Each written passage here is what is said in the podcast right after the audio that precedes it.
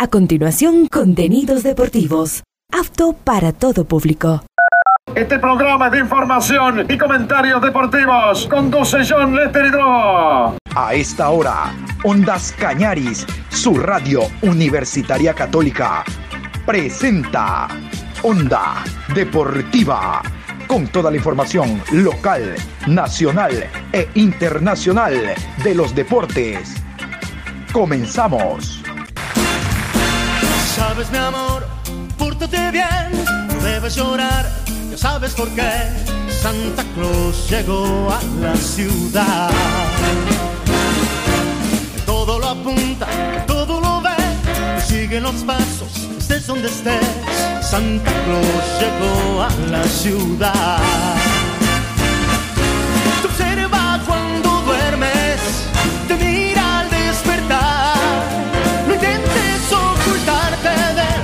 siempre te verá. Él sabe de ti, él sabe de mí, él lo sabe todo. Intentes huir, Santa Claus llegó a la ciudad. Iniciamos con la mejor información en Onda Deportiva.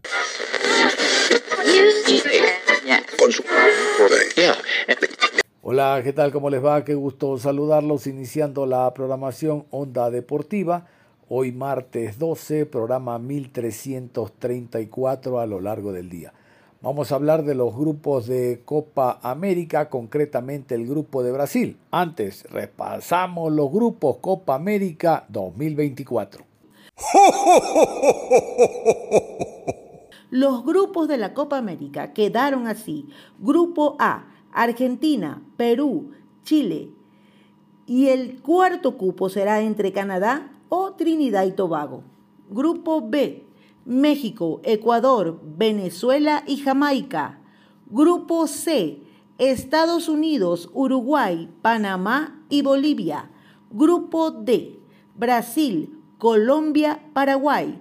Y el resultante entre Costa Rica y Honduras. Y vamos al diálogo con el periodista brasileño Paulo Martins, quien analiza primero el descenso de El Santos, el glorioso Santos de Pelé jugará en otra categoría inferior por primera vez en su historia y analizaremos los grupos de Copa América, concretamente el de Brasil.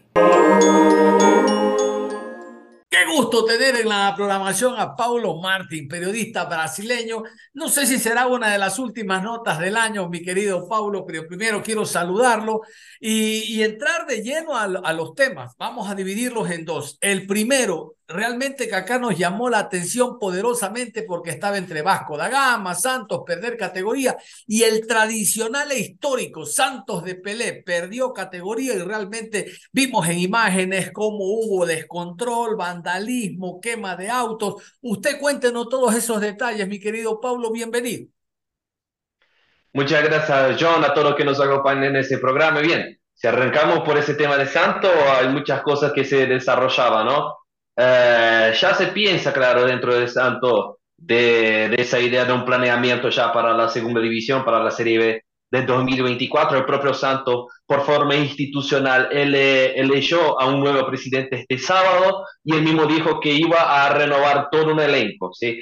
Uh, jugadores en el Santos no deben mantenerse todos los que jugaron la primera división este año. De, de seguro, muchos nombres deben salir. Es el caso de, del venezolano Jefferson Soltero, que recién llegó de México, el arquero João Paulo, el delantero Marcos Leonardo, que es buscado por Europa. Estos jugadores deben, deben salir del Santos, que debe pasar por una reformulación, e incluso ya se sabe que la camisa número 10, la utilizada por Pelé, no va a ser utilizada en 2024 en ese honor Uh, justamente porque justo en el Brasileirão donde se utilizó, fue llamado Brasileirão un rey, un rival de Santos ganó, que fue el Palmeiras, y a la misma vez el mismo equipo Santos se, se fue al descenso. E incluso en medio de, de las protestas que, que, usted citaba, querido John, uh, el auto de un familiar de Steven Mendoza, el colombiano, uh, fue quemado en Santos, así como otros autos en la cercanía de la Villa Belmiro y bueno, no, no era de tanto diferente. Ese equipo de Santos ya no es que planeaba, pero era un equipo fallo bajo varios aspectos, ¿no?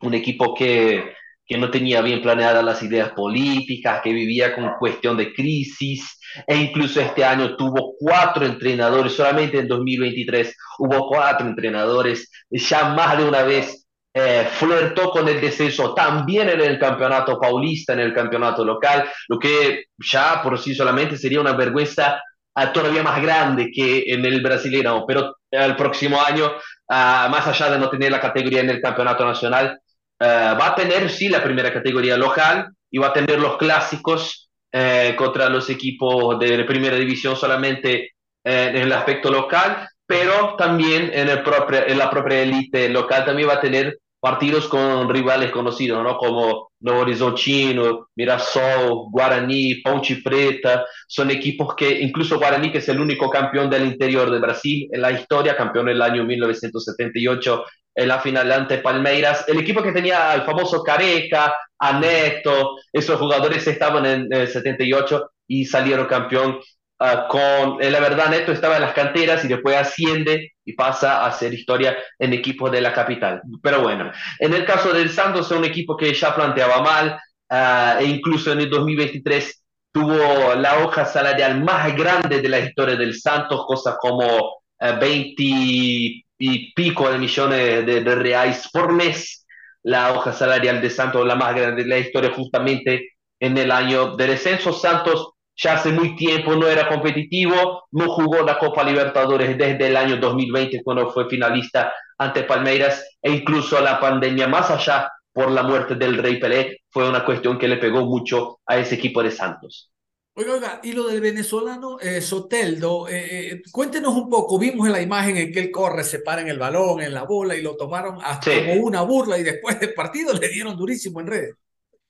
Y sí, sí, claramente, ¿no? Eh, incluso porque vos hablaste de la primera pregunta, que estaba el descenso entre Santos y Vasco da Gama, que son dos campeones nacionales y continentales, pero el primer campeón de la historia del fútbol brasileño, que fue el Bahía, en el 1959 y fue bicampeón en el 88, también estaba peleando el descenso en la jornada final. E incluso uh, Bahía llega a golear 4-1 al Atlético Mineiro de Luis Felipe Scolari y compañía, que tiene a Hulk el a Paulinho el ataque, y le llega a, a darle un, un, baile bárbaro por 4 1. En Salvador estaba jugando de condición de local, incluso los tres equipos, Bahía, Vasco y Santos, estaban jugando de local. Antes que se arranque la última jornada, eh, Santos era el décimo quinto colocado de, y, y solamente el décimo séptimo estaba por bajar Uh, en la jornada final, una vez que Goiás, Coritiba y América Mineiro ya habían descendido de forma anticipada.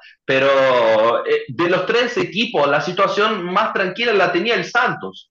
La más tranquila la tenía el Santos. El Bahía, que estaba dentro de zona de descenso en la última jornada contra Atlético Mineiro, que era un equipo que, si bien tenía un, saldo de goles muy lejos para con Palmeiras, en la pelea por el título también peleaba. Y Flamengo, que también peleaba por el título, cayó ante el São Paulo en Morumbi, São Paulo que ya había salido campeón de la Copa de Brasil, ante el mismo Flamengo, en el mismo estadio del Morumbi, cosa de unos dos meses antes, pero de la misma forma, la Palmeiras ya tenía un título fácil en esa última jornada que se jugó toda en simultáneo, toda en el mismo horario, a las 9 y 30 de Brasil, pero por lo menos a este caso de descenso, Bahía hizo 4-1 el Atlético Mineiro, Vasco da Gama estaba empatando hasta cosas de unos 30 minutos de segundo tiempo en Río de Janeiro, en São Januario, ante el equipo de Bragantino, se estaba yendo a la B y sería eh, el, el cuarto, del quinto descenso de la historia de Vasco da Gama,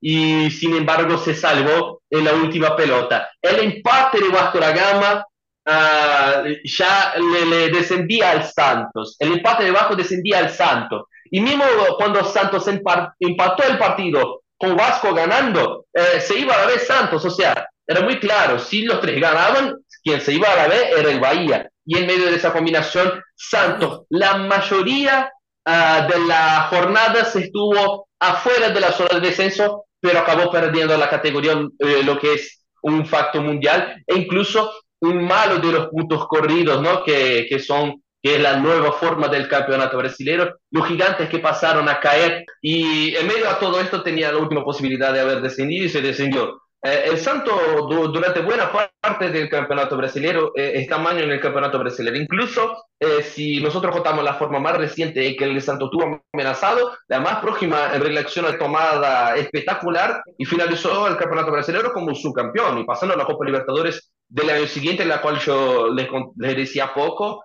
que, que salió subcampeón ante el Palmeiras en el Maracaná. Así que nunca Santos pisó tan bajo y por esto, todos estos problemas que yo ya había dicho, ¿no? De esos problemas ah, complicados que, que, pasaba ese mismo equipo y que hizo con que el equipo se integrara a esa lista de equipos que descendieron por la primera vez. Pablo, no sé si me equivoco. Cuando yo era joven en la década del 80, me parece que en Vasco da Gama había un presidente, Eurico Miranda, ¿puede ser?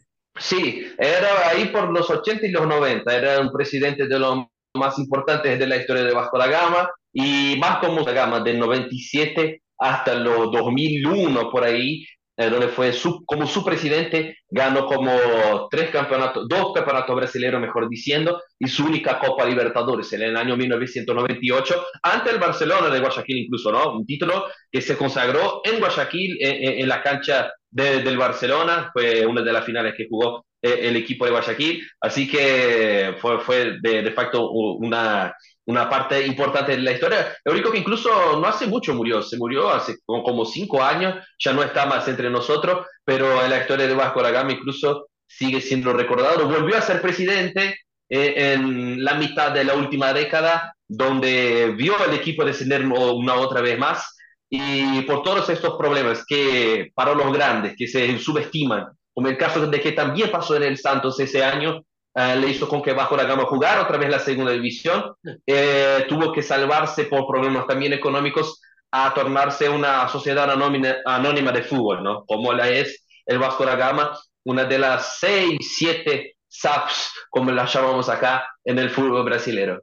Ah, no sabía que había fallecido, lamentándolo. No, el Vasco da Gama lo recordamos nosotros también porque fue nuestro primer jugador ecuatoriano en ir a Brasil, Oler Quiñones, que quedara campeón con el Vasco da Gama como zaguero central, ¿no? Y lo recordaba precisamente porque era bastante polémico. E incluso, sí, e incluso uh, Quiñones por los años 80, si vino a Vasco da Gama en los años 80, jugó con uno de los ídolos, sino el ídolo más grande de la historia del Vasco da Gama, que era Roberto Dinamite, ¿no? El, eh, eh, eh, el, anotador máximo de la historia del campeonato brasileño hasta la fecha y que falleció al arranque del año, fue incluso tuvo su velorio en la cancha de San Januario, en Río de Janeiro, así que fue una pérdida importante también, e incluso el propio Dinamite tuvo disputas políticas con Eurico Miranda porque fue, fue en su época de presidente eh, Dinamite fue cuando el Vasco da Gama perdió la categoría por la primera vez el año 2008. Tampoco me había enterado. ¿Será que yo no reviso los obituarios, hermano? Pero no me había enterado. A propósito que estamos lanzando, sí, hermano. A propósito que estamos lanzando nombre, Roberto Rivelino sigue de, eh, de periodista. Él estaba de periodista en un, en un, canal de televisión.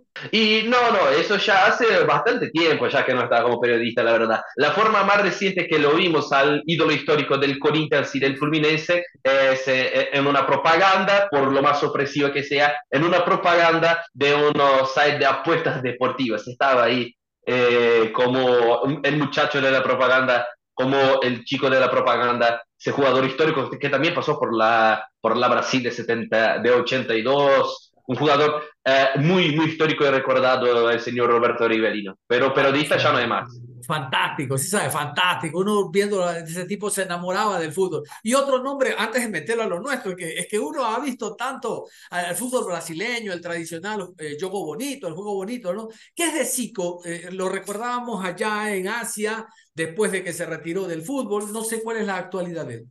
Bueno, yo tengo una cosa particular para contarle que a Zico yo le vi ese año, la primera vez en mi vida que me tocó ver a Zico como periodista, porque estaba en una palestra, estaba en un evento acá en Brasilia, eh, donde vivo yo, claramente, él vive dando palestras en todo Brasil, pero ya hoy por hoy eh, se trata de, de, tratarse, e incluso Zico fue dueño de un club de fútbol acá en Brasilia, que salió, que fue el penúltimo o anteúltimo en salir campeón por la primera vez en la historia en el campeonato estadual del Distrito Federal, que saca de Brasil. Tenía el club de fútbol de Zico, era el CFZ, y salió campeón en el año 2002, donde yo nací en 2002, creando, ¿no? Pero de todas formas era dueño de ese equipo que lamentablemente ya no está activo. Intentó en el pasado ser gestor de ese club, de intentarse llevar un club profesional desde la capital de Brasil, pero hoy por hoy es más un palestrante uh, y recordado, claro, por las grandes Pablo, lesiones del pasado. Pablo, perdón, cuando me dices dando palestras, me dices dando charlas, ¿no? Una, unas charlas, unos eventos, eh, como un coaching, se me, sí, sí, me sí, semejante a un coaching. Sí, sí, sí, es que por ahí la gente no entendía, ¿no? Dando palestras, dando charlas, palestrantes, el coaching, como tú bien dices, ¿no? Perfecto, sí, sí. mira, mira, mira qué interesante. Bueno, oiga, metámonos al tema entonces Copa América, el centro y el por qué, la razón de ser de esta entrevista. Siempre que se dan estos sorteos, uno dice, wow, ese es el grupo de la muerte, ese de allá está más suave, pero ese Brasil, Colombia, Paraguay. Y qué coincidencia, Honduras con Reinaldo Rueda como técnico y Costa Rica con Gustavo eh, Gustavo Alfaro como técnico, ambos colombianos que llevaron Ecuador al Mundial. Mire esa coincidencia. ¿Qué concepto tiene usted de este grupo, el grupo D? Bueno, el concepto no lo sé si lo puedo decir propiamente desde el ángulo de la selección brasilera, porque es un grupo que Brasil es obligado a clasificarse, pero la gente ya se acuerda que eh, la Copa América de 2016, por ejemplo, que si consideramos el ciclo para Uh, por, por, ejemplo, la jornada hacia la Copa del Mundo de 2018 fue donde pisó más abajo la selección brasileña eh, en aquella Copa América que fue eliminado en un grupo donde tenía a Haití, a Perú y, si no me equivoco, a Colombia también en el grupo. Tenía otra vez a Colombia en el grupo. Pero de todas maneras, uh, si miras ese grupo, uh, sería de forma escandalosa que Brasil no pase primero. Hay que pasar primero pero la selección brasileña se encuentra en un momento muy, muy complicado, incluso porque la bomba, una de las bombas de la semana en Brasil, más allá del descenso de Santos, que ya lo recordamos acá, fue presidente, fue destituido por la justicia del Río de Janeiro y pusieron ahí un, un, un interventor, ¿no? La justicia es la segunda vez en tres años que se interviene uh, adentro de la política de la CBF eh, vuelve a pasar problemas por cuenta de la política en la CBF y más allá de eso, uh, se sigue todavía sin saber qué va a hacer de un entrenador después de, de, de, esa Copa América,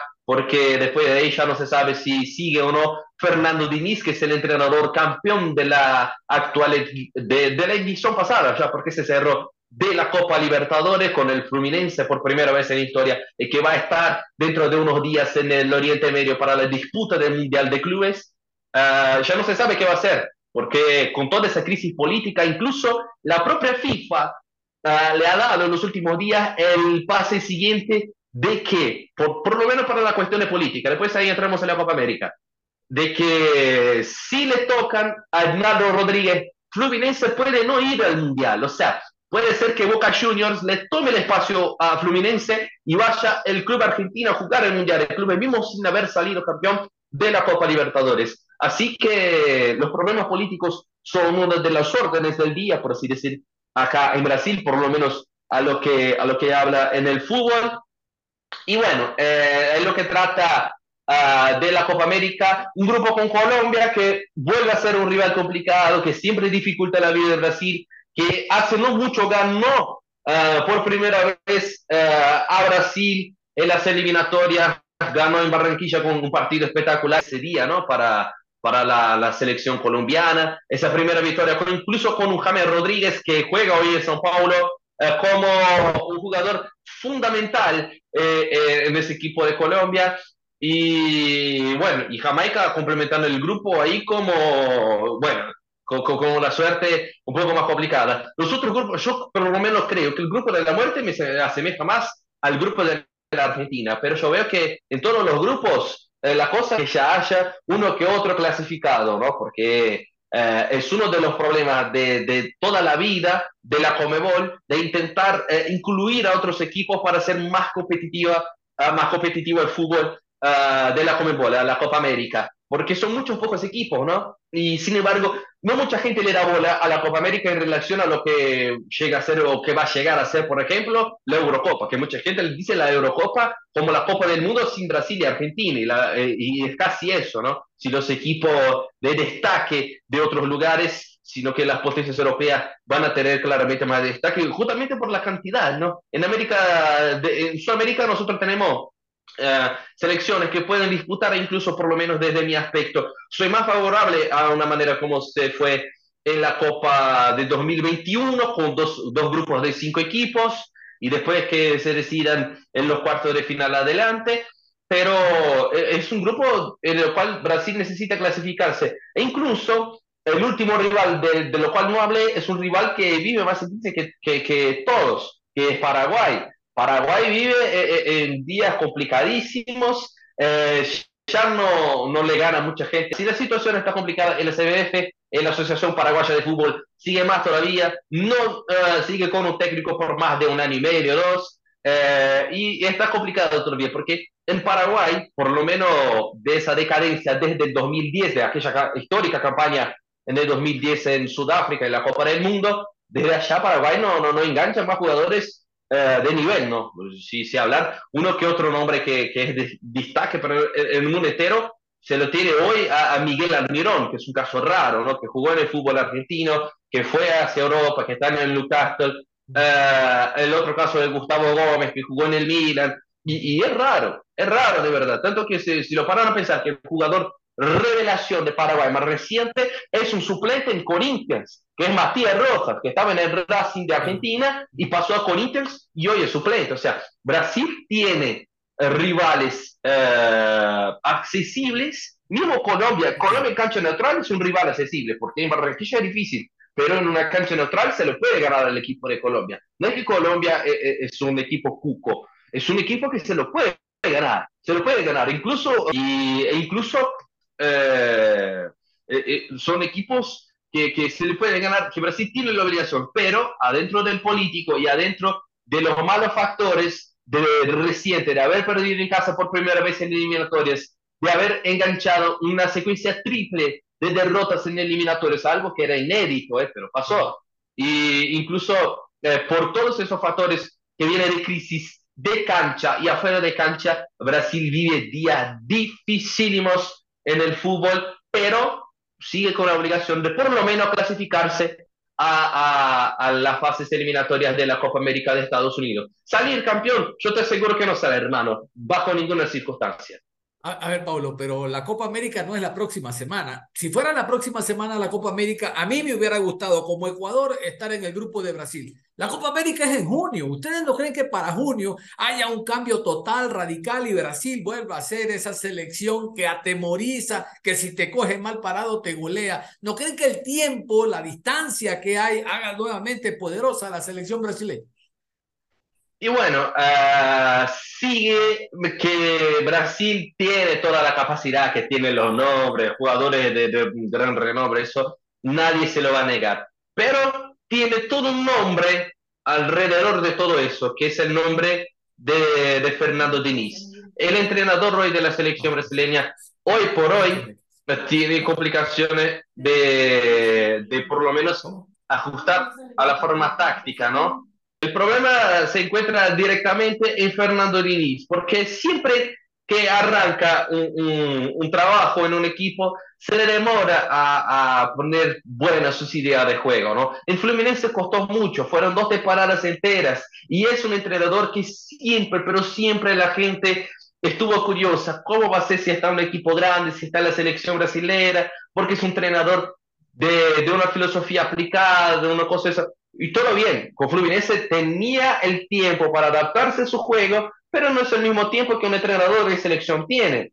No va a tener, porque él tiene una semana nada más de entrenamientos antes de un partido. Y la prueba real, real de que si muestra alguna evolución va a ser en los amistosos que va a tener Brasil eh, ahora contra Inglaterra y después contra España, que van a ser rivales uh, de, de, gran tamaño y que también a la secuencia tiene una Eurocopa por jugarse. Así que va a ser un test uh, durísimo, más allá de ser afuera de casa. Ese equipo de, Fernando Diniz va a tener dificultad justamente porque no, eh, eh, todo bien que es en junio, pero no va a tener tiempo. No, no hay un tiempo hábil suficiente para que Fernando Diniz ajuste a la selección brasileña. Yo incluso le pongo a Brasil como favorito atrás de Uruguay, atrás de Argentina, qué sé yo. Eh, es un equipo que si juega contra equipo contra Chile, eh, contra mismo el propio Paraguay, contra Colombia, puede perjudicarse. No va a ser sorpresa si Brasil pierde puntos en los partidos contra los rivales locales, contra Colombia y contra Paraguay. No va a ser sorpresa. No va a ser sorpresa. primero porque la hinchada se pone decepcionada. Ya, ya está decepcionada la hinchada con la selección brasileña. Por lo que debería jugar más y no jugó. Contra Uruguay, solamente hasta el gol fue espectacular, fue estupendo. Pero después, ¿qué pasó? Volvió a ser un equipo de Brasil cobarde, esas cosas todas. Y el fútbol brasileño vive, como ya le dije otra vez, en una crisis de identidad. Esa crisis de identidad solo se para a partir del momento en el que se encuentra una cara definitiva. ¿Y cómo se puede encontrar una cara definitiva en eso? Si se mantiene a Fernando Diniz por el ciclo, por lo menos hasta la Copa de 2026 cosa que yo creo que la CBF no va a hacer, y sobre todo por una crisis enorme que pasa adentro de la política, porque obvio, la política por la plata, más que nada, no se olviden, es más importante de que si el país sale campeón de una Copa América o no, por lo menos acá en Brasil las cosas andan así. Claro, claro, yo insisto, eh, Paulo, es en junio, falta mucho todavía. Dese cuenta usted que los organizadores ponen A, B, C, D el ganador del AB, que va a ser Argentina, va a jugar con el ganador de CD la final. Entonces los han abierto a Brasil y Argentina para que económicamente incluso hay una final Argentina-Brasil. Y todo apunta, reitero, Paulo, de que hasta, hasta junio nuevamente Brasil va a ser esa selección que a todos nos ha gustado siempre desde niños. Oiga, ¿están confirmados los partidos contra Inglaterra y España en fecha? Están, están confirmados para marzo. No voy a tener los días propiamente, pero va a ser en la fecha misma de, de los amistosos, ¿no? Que, que, las otras selecciones van a tener que jugarse. Eh, ese amistoso contra España ya estaba marcado desde hace mucho tiempo, justamente porque fue un acuerdo entre la CDF y la Real Federación Española de Fútbol por los casos de, de racismo que, que, ha sufrido Vinicius Junior, jugador del Real Madrid, e incluso, mira la ironía, ¿no? Va a ser un partido jugado en España, en el Santiago Bernabéu. Y después, para completarse esa doble fecha, uh, se juega también contra Inglaterra. O sea, va a ser dos rivales de peso y se están confirmados. Yo creo que va a tener uh, los equipos para los amistosos antes de, de, prepararse a las competiciones continentales. Ya, sí, finalmente, del grupo C, ¿no? Del grupo C los más fuertes son Estados Unidos y Uruguay, pero creemos que Uruguay no va a tener problemas en ser el primero. Del grupo Uruguay pasa primero, Uruguay, Uruguay, tiene que pasar primero. E incluso porque, porque eh, el año, en ese año de 2023, yo creo que más todavía que Fernando Diniz, porque Fernando Diniz se quemó un poquito con la concorda que le agrega que Fernando Diniz se quemó un poquito con la selección brasileña. Para mí, el entrenador del 2023 entero fue eh, eh, Marcelo Bielsa. Para el fútbol sudamericano fue Marcelo Bielsa, porque es un, un, un, entrenador inteligente y más allá de eso se pone, se pone todavía en la, en la, cuestión de que los entrenadores más experientes también tienen cancha de fútbol por darse, ¿no? Basta recordar que, eh, que Felipão, ¿no? Luis Felipe Scolari, eh, llevó a Atlético Paranaense a ser finalista de la Copa Libertadores en el 2022 y en el 2023 en Atlético Minero todo bien, duró 10 eh, partidos para ganarse uno, pero hizo el segundo turno uh, espectacular y fue campeón, por así decir, del segundo turno del campeonato brasileño. Si el campeonato brasileño hubiera una apertura y un clausura, el campeón de la apertura era Botafogo, que incluso tuvo eh, 14 puntos de delantera, pero se lo comieron después. Y el campeón de, de, clausura sería el Atlético Minero con Felipe ¿no? Incluso Paulinho, que es un jugador de la selección brasileña de Fernando Diniz, eh, Lex, Bayer, Leverkusen, hizo 19, 19 20, 20 goles. Son 20 goles en ese campeonato brasileño. O sea, una banda de goles superó a Tiquinho Suárez de Botafogo, que era el, el, máximo anotador. O sea, el segundo turno del Atlético Mineiro fue una cosa espantosa, de maravilloso. Pero el último partido, ya con poquísimas condiciones por ganar, prefirió dejarse que, que el Valle le ganara por 4-1 para que el equipo de Salvador se salvara del descenso. Mi querido Pablo, nada más congratulados realmente por este valioso aporte de información y comentarios. Como dicen ustedes, feliz Natividad, feliz Navidad para usted y la familia y muchísimas gracias por este valioso aporte que siempre tiene para con nosotros. Lo dejo en la parte final. Muchas gracias, John, a todos ahí. Desde acá de Brasil le dejamos un feliz Natal. Acá en Brasil se dice feliz Natal, pero una feliz Navidad y buena fiesta del año nuevo en 2024. Hay mucho más fútbol que hablarnos, señores. Muchísimas gracias, mi querido Paulo Martín. Vamos a la pausa y regresamos. Onda Deportiva. Regresamos con Onda Deportiva. Aquí estamos y seguimos en la programación Onda Deportiva. No vamos a descuidar a la Liga Pro, vamos a hablar de lo que se viene. Aquí está, y este sí se viene. Roberto Luzarraga, lo recuerdan, defensa central, ex Delfín, actualmente en técnico universitario, suspendido alrededor de ocho meses, volverá el próximo año. A continuación, en esta nota, él cuenta lo que está haciendo, los trabajos en torno a volver al fútbol de primera categoría, siempre con técnico universitario que le ha reconocido parte de su salario y no lo han dejado en soledad al jugador. Aquí está Roberto Luzarraga. Bueno, contento de, de poder ya eh, estar nuevamente en las canchas. Y si bien cierto, fueron ocho meses y un partido de sanción que tuve, creo que fueron momentos duros las primeras semanas, pero bueno, eh, gracias al apoyo de la, de la familia que estuvo ahí siempre pendiente de uno, de los compañeros, del cuerpo técnico, de, de la directiva que, que me mostraron ese respaldo, creo que eso a uno lo deja un poco por ese lado más tranquilo, pero bueno, eh, ya prácticamente eh, ya el año se terminó, eh, terminamos clasificando un torneo internacional que lo podría jugar tranquilamente porque la sanción es a nivel nacional nomás. Eh, y bueno, y esperar eh, también eh, la primera fecha que no, no, no podría jugar porque la sanción fueron ocho meses y un partido por la acumulación de amarilla que tuve en ese partido, ¿no?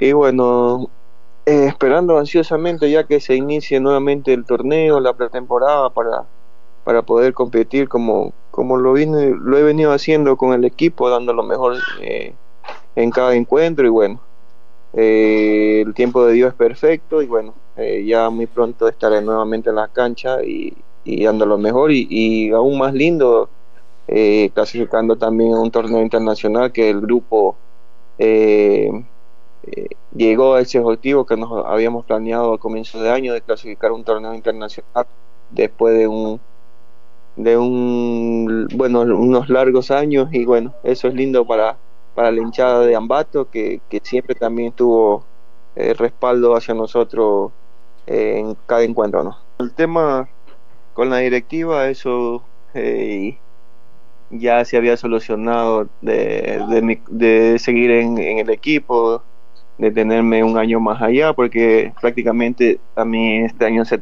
se me terminaba el contrato.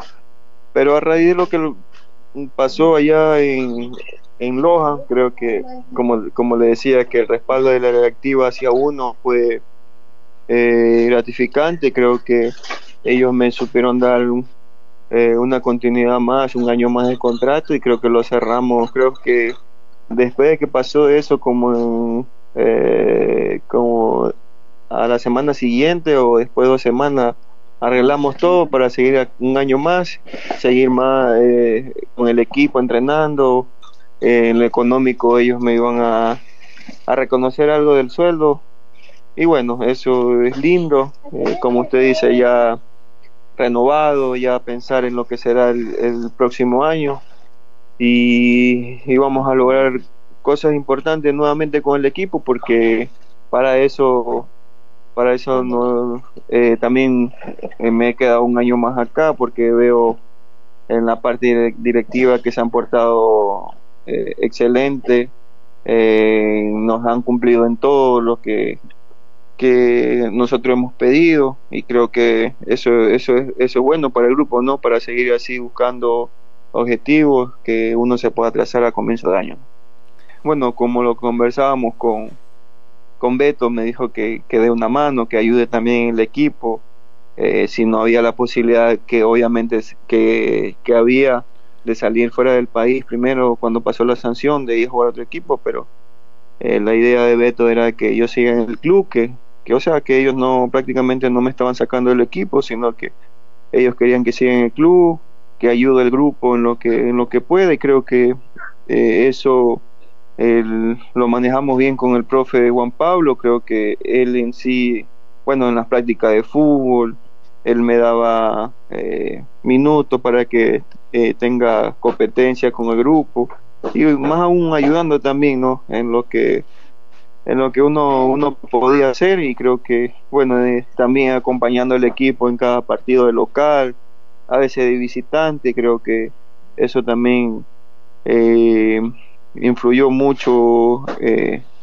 eh, para que el grupo esté unido, o sea, no, no cada quien jale para, para su lado. Creo que, creo que fue un, grupo a lo largo de esta temporada muy unido, muy fuerte, que se hizo eh, fuerte en cada partido. Obviamente en los últimos partidos no, no sacamos los puntos, pero eh, supimos, bueno, sufrirla al final eh, empatando de, de, visitante antes del fin y creo que eso es lindo, eso se vio mostrado en, la cancha de, un grupo unido, al final todos se abrazaron, lloraron por haber alcanzado el objetivo y creo que el grupo se, se bueno, merecía vacaciones, se fue contenta, creo que me imagino la directiva también contenta por haber clasificado a un torneo internacional, bueno, aunque por ahí eh, los hinchas no, no creían, creo que este grupo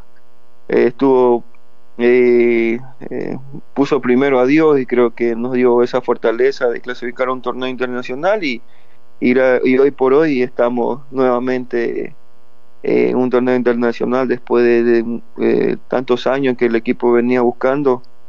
Eso para, para la gente, para la hinchada eh, que fue apoyar a los partidos, creo que ese es el mejor regalo que uno le, como jugador le puede entregar al hinchado. Son, son equipos este, eh, complicados, pero mm, creo que ni uno de esos equipos va a regalar nada. Eh, yo pienso que, eh, bueno, en mi caso preferiría enfrentarse con uno mismo de, de, la altura, porque ahí no, no se notaría mucha la diferencia. Por ejemplo, si nos toca jugar con Delfín, eh, bajaríamos la costa, entonces no, no, no habría esa, esa posibilidad de que uno diga, o sea, pueda tener esa ventaja, ¿no? Eh, en cambio, si nos enfrentamos, qué sé, qué sé yo, al Cuenca, Católica, creo que sería mucho factible para nosotros, pero creo que nosotros vamos a estar preparados igualmente para enfrentar a cualquiera de los tres.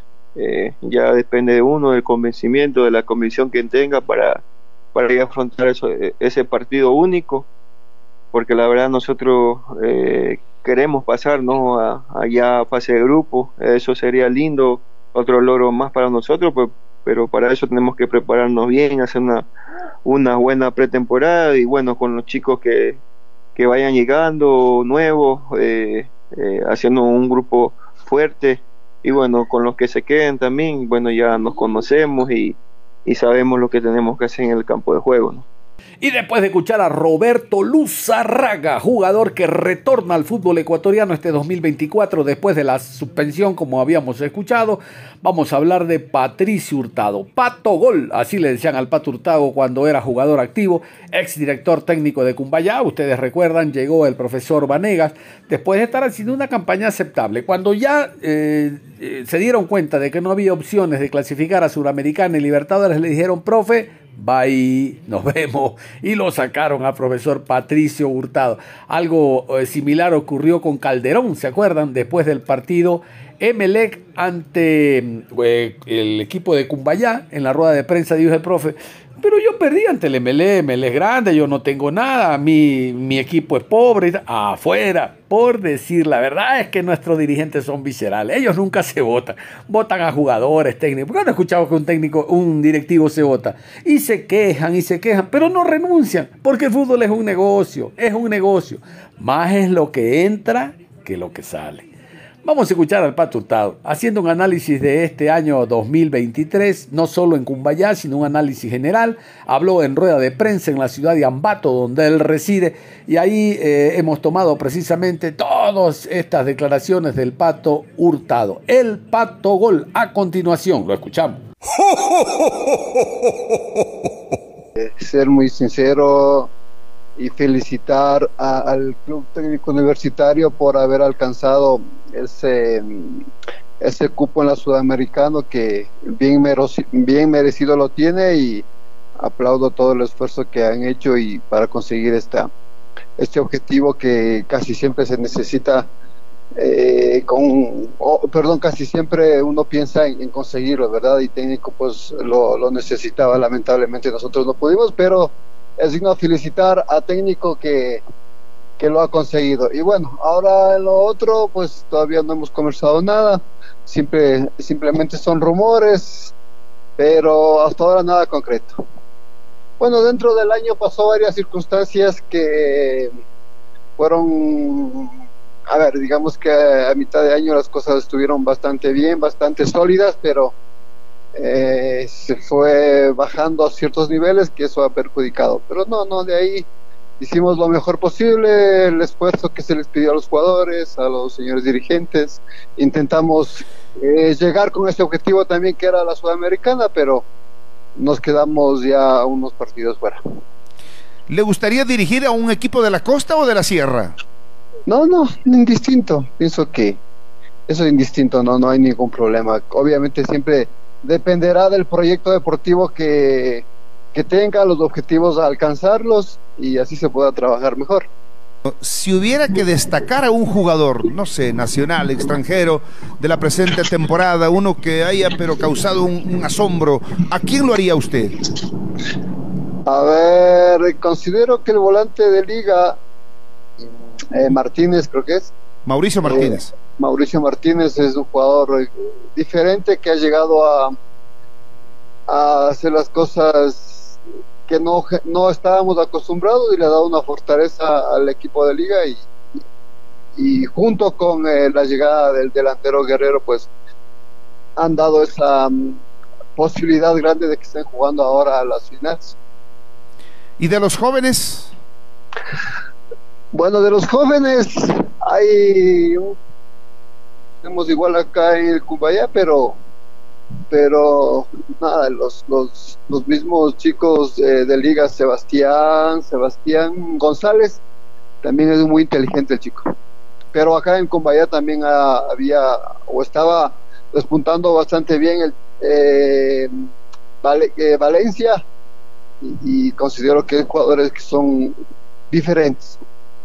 Kendry Páez bueno, claro, él está en otro nivel ya, lo ha demostrado en selección y, es indistinto sería hablar de él porque él ya ha demostrado que es ya un profesional de un excelente nivel.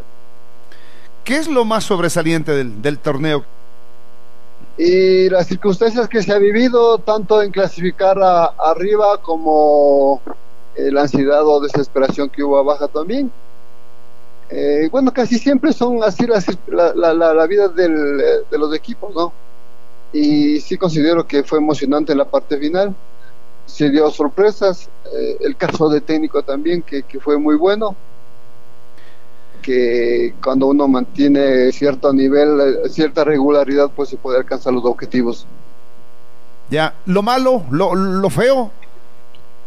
Lo feo, situaciones que siempre van a vincular a, a lo extradeportivo como, como son los de las apuestas y eso es algo que, que no, obviamente no nos agrada. como que viene la Navidad. Ya se ven las bombillitas por el campo y la ciudad. Ya se ven las bombillitas por el campo y la ciudad. Que alegres van anunciando que llegó la Navidad. Navidad. Llegó diciembre y con él todos los sentimientos de amor y esperanza. Que esta Navidad ilumine los hogares del austro y colme de bendiciones a toda su familia. ¡Feliz Navidad! Les desea el staff deportivo de Ondas Cañari.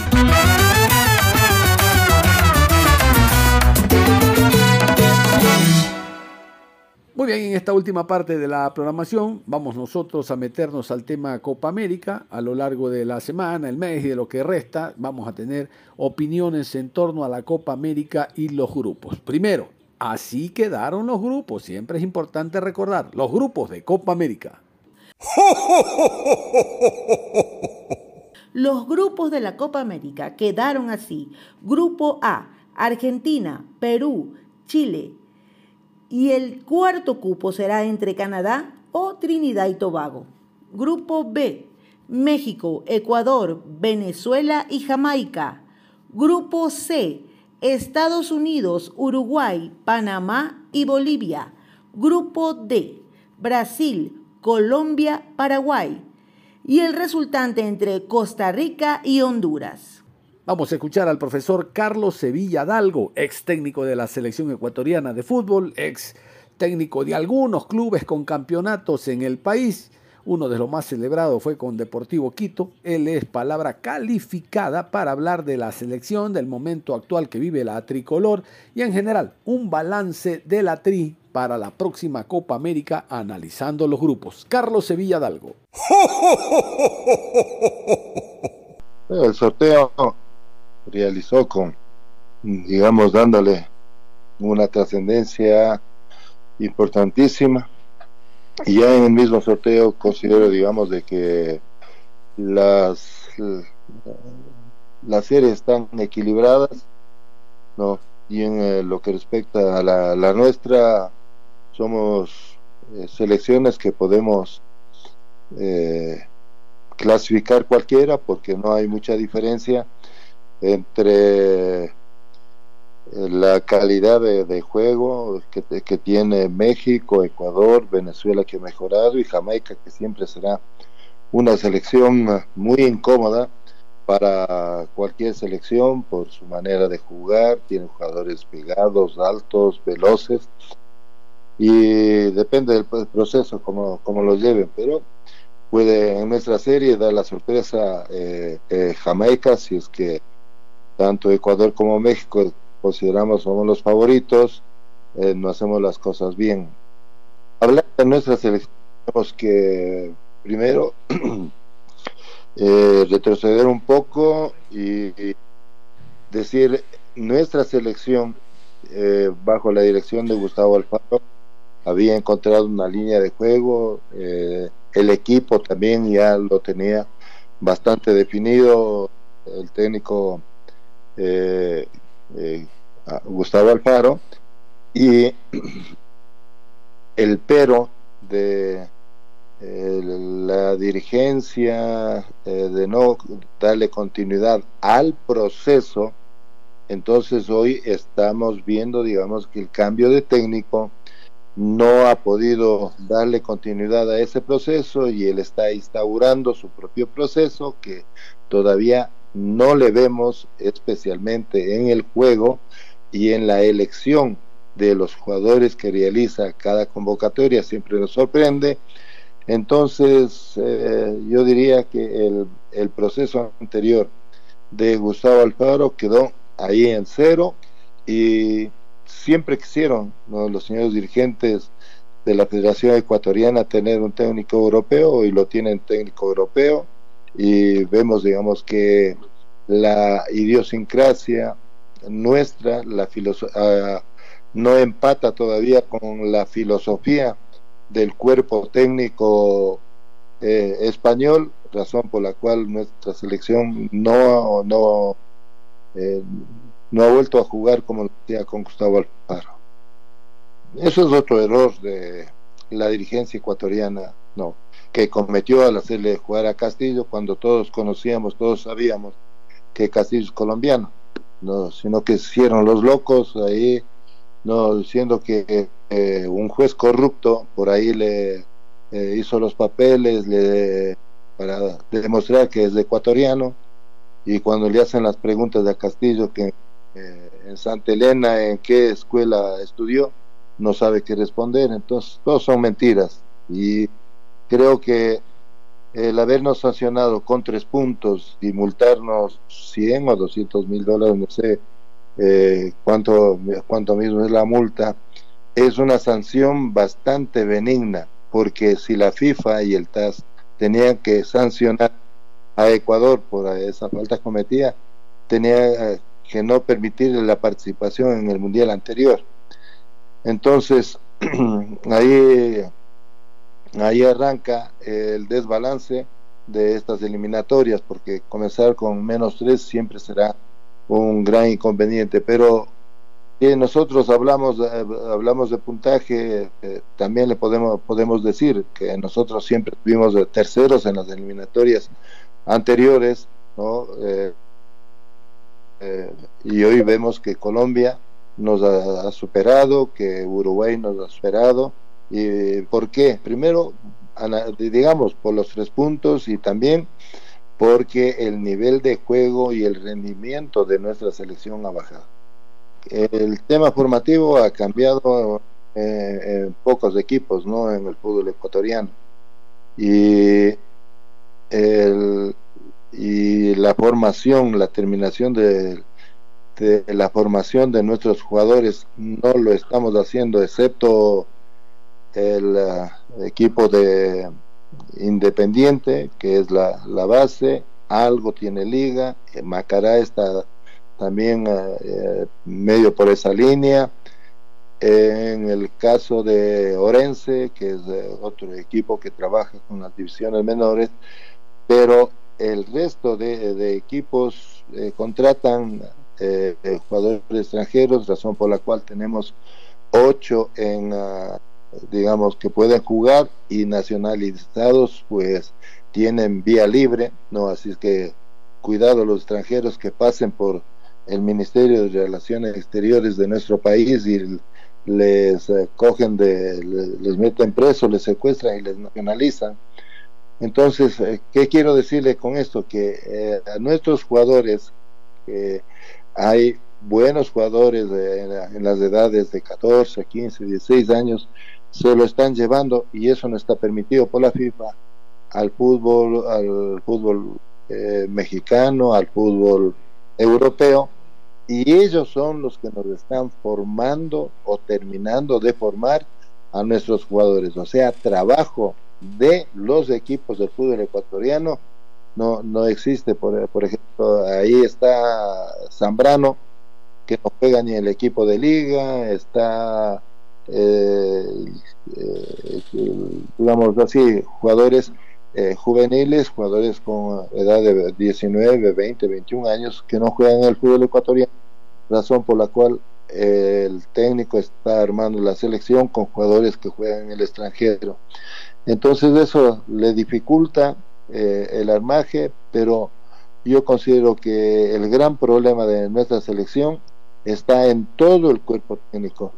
¿No? Entonces ahí me refiero a los asistentes técnicos, a los preparadores físicos, a los asistentes de, digamos de video, a los analistas de video, a los estadísticos, a los de scouts, etcétera, etcétera, en donde eh, en el análisis que hacen de los partidos no eh, no ven jugadores que están en el fútbol del exterior y que ya demostraron sus condiciones en el fútbol ecuatoriano, como el caso de Jason Méndez, que para mí es uno de los mejores volantes que tiene el fútbol eh, ecuatoriano y que se asocian muy bien con Méndez, ¿no? Uno.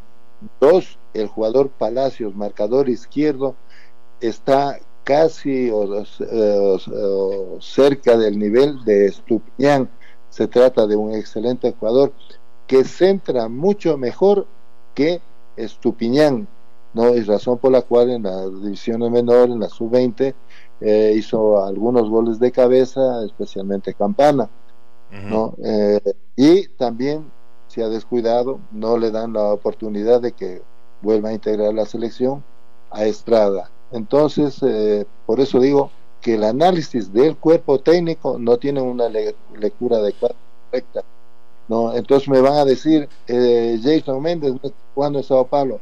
Está entrenando en Sao Paulo uno de los mejores equipos del fútbol sudamericano.